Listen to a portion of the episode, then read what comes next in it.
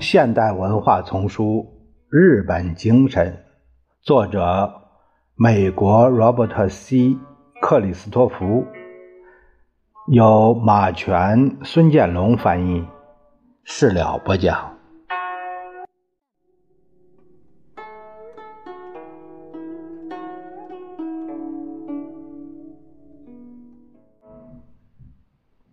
乍一看。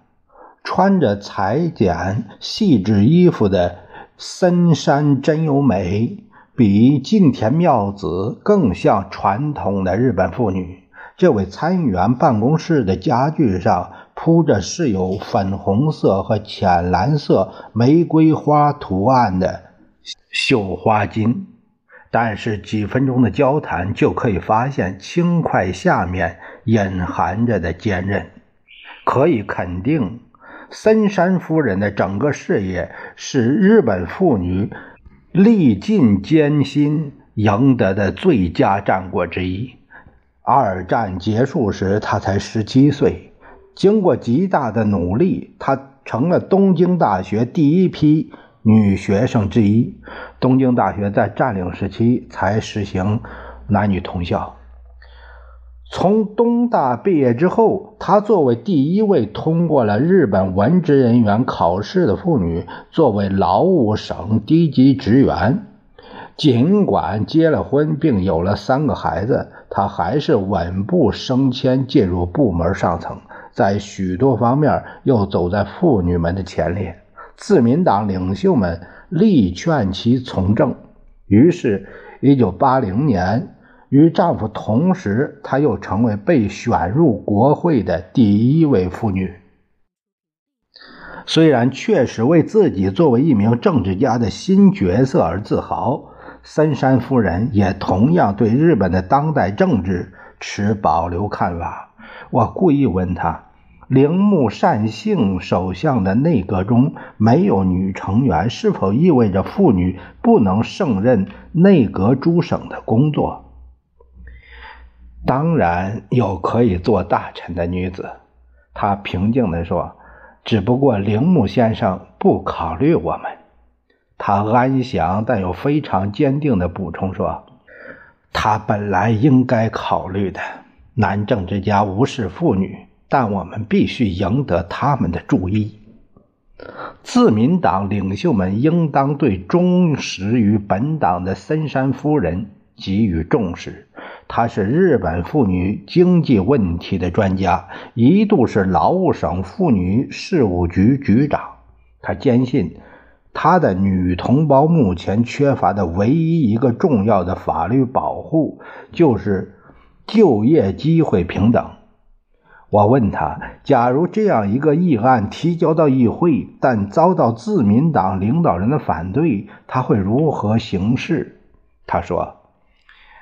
当我参加议会竞选时，我就告诉人民，我要做妇女的代言人，这才是我赢得广大妇女的选票，包括那些并不支持自民党的妇女们的选票。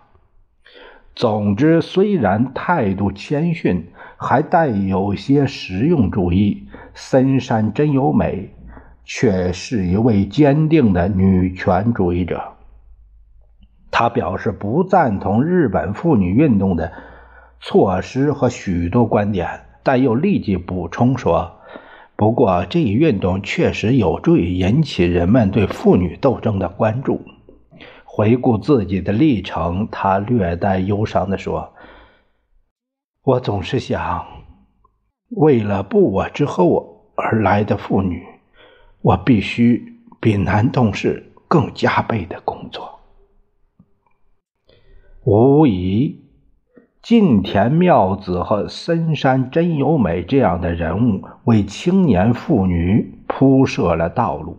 没有这些先驱者及其同龄人的努力，今天日本对争取男女平等的阻力会更大。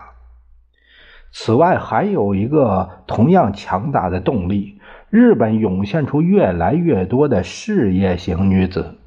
这一所谓。美国化进程是所有发达国家必然的社会和经济趋势。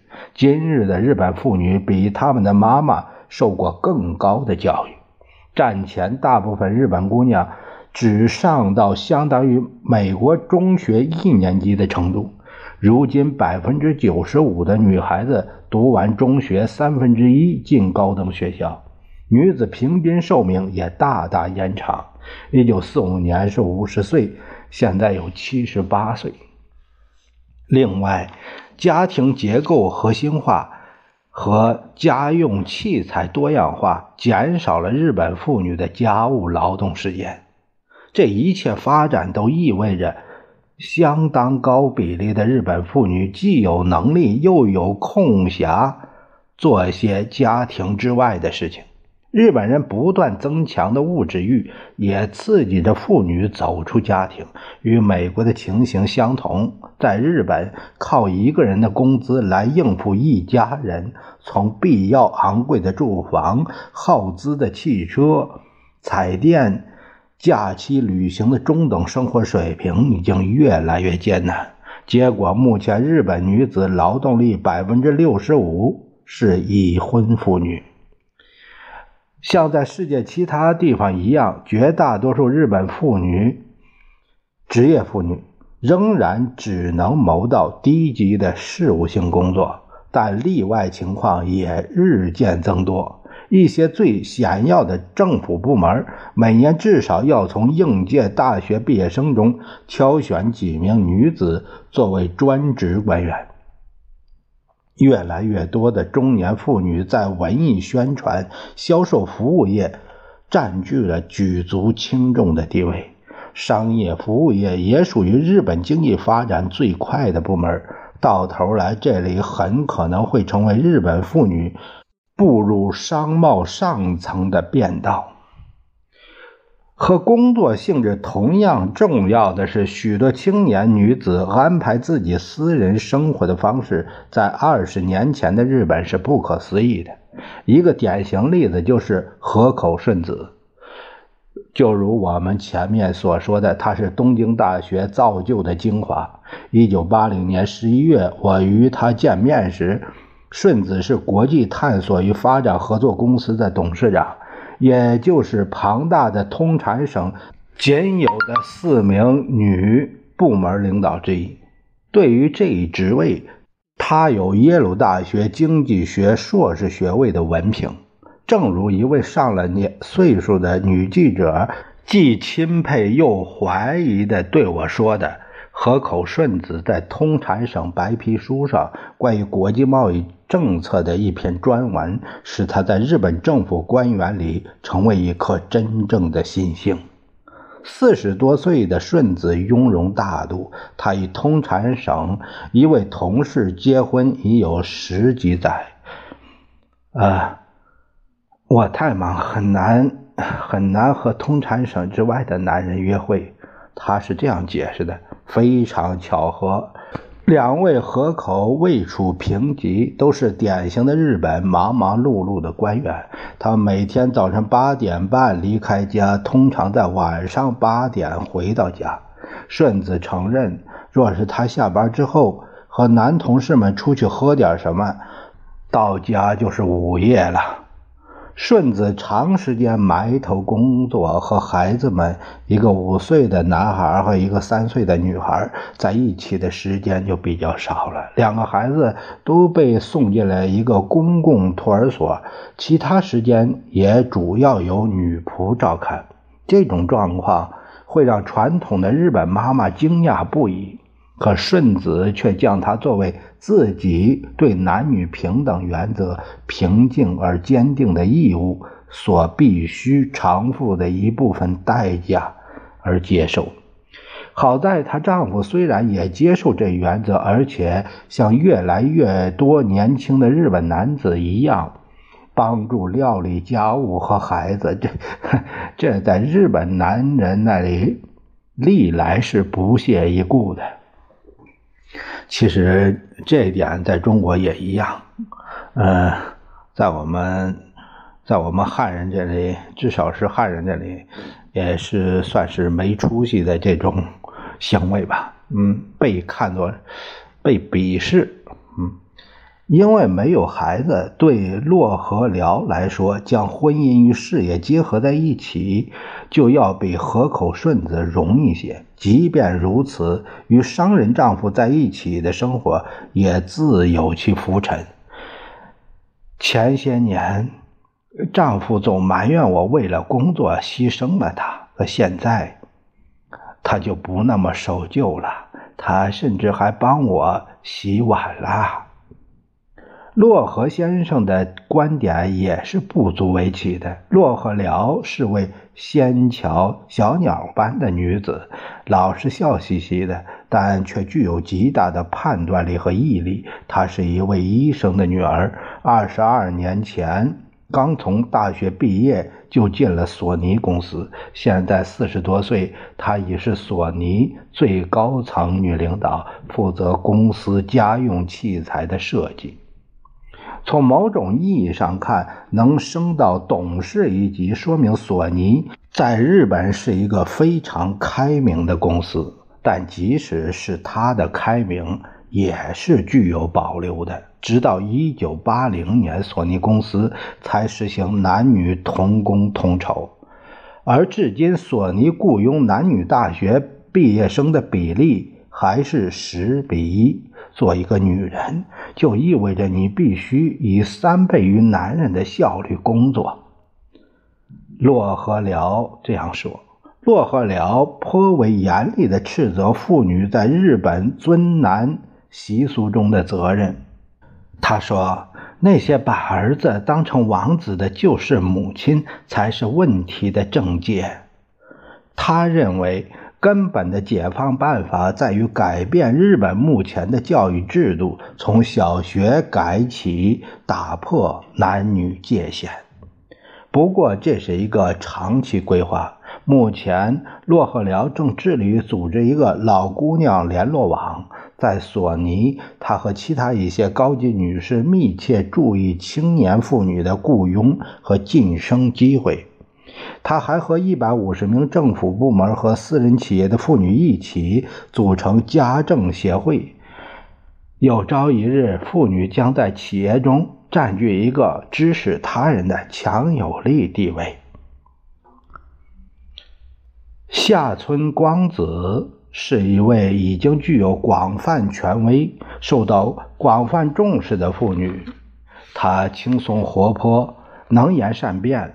在最近回国之前，一直任日本大报《朝日新闻》及其周刊驻美国记者。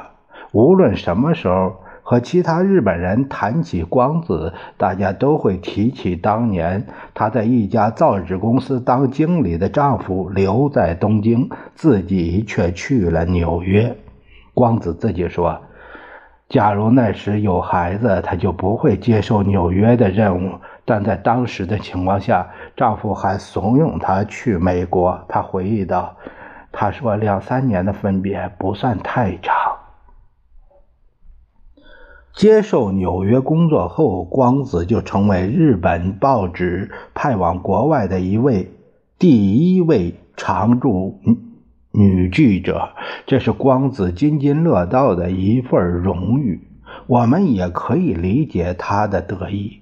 他刚去东京的职业介绍所时，日本报界雇佣的妇女只限于秘书性工作。打入新闻界之后，下村光子被任用为《朝日新闻》为旅游者出版的一份英文杂志的雇员。光子自己承认，他有时不得不求助于讨厌的权宜之计。才能达到自己的奋斗目标。作为一个年轻女子，她自然要学习日本大部分传统的新娘学，包括插花和茶道。这使她那个相当保守的家庭尚能容忍她在庆应大学主修非女性的经济学，然后又去纽约大学攻读经济学硕士。同样。刚参加工作时，他毫无怨言地为男同事备茶。没有人强迫我这样做，他说。但如果我不这样做，他们会感到不快。后来我的编辑开始给我越来越多的任务，不久我就不必再沏茶了。最后，光子调到《朝日新闻》的周刊，并在1973年的石油危机中交上了好运。他飞往波斯湾，并设法得到八个阿拉伯石油王国领导人的接见。这使他写出了以后七部书的第一部，并开始了使他成为日本的奥利阿纳·法拉奇的与世界名人的长长的会晤名单。光子是一位极端现实主义者，他坦率承认，大多数男人将我的成功归之为我是一个女人，这部分是实话。例如，当我和贸易领袖们会谈时，我受到的注意要比一个男人多。然而，归根结底，光子的成功还在于他自身的才能、敏锐和辛勤的工作。他本人也清楚地认识到这一点。我工作顺利，于是不久，男人们就开始这样想：看来他能胜任这项工作。这样，我就有了力量。他们腾给我一个既可以左右女人，又可以左右男人的位置。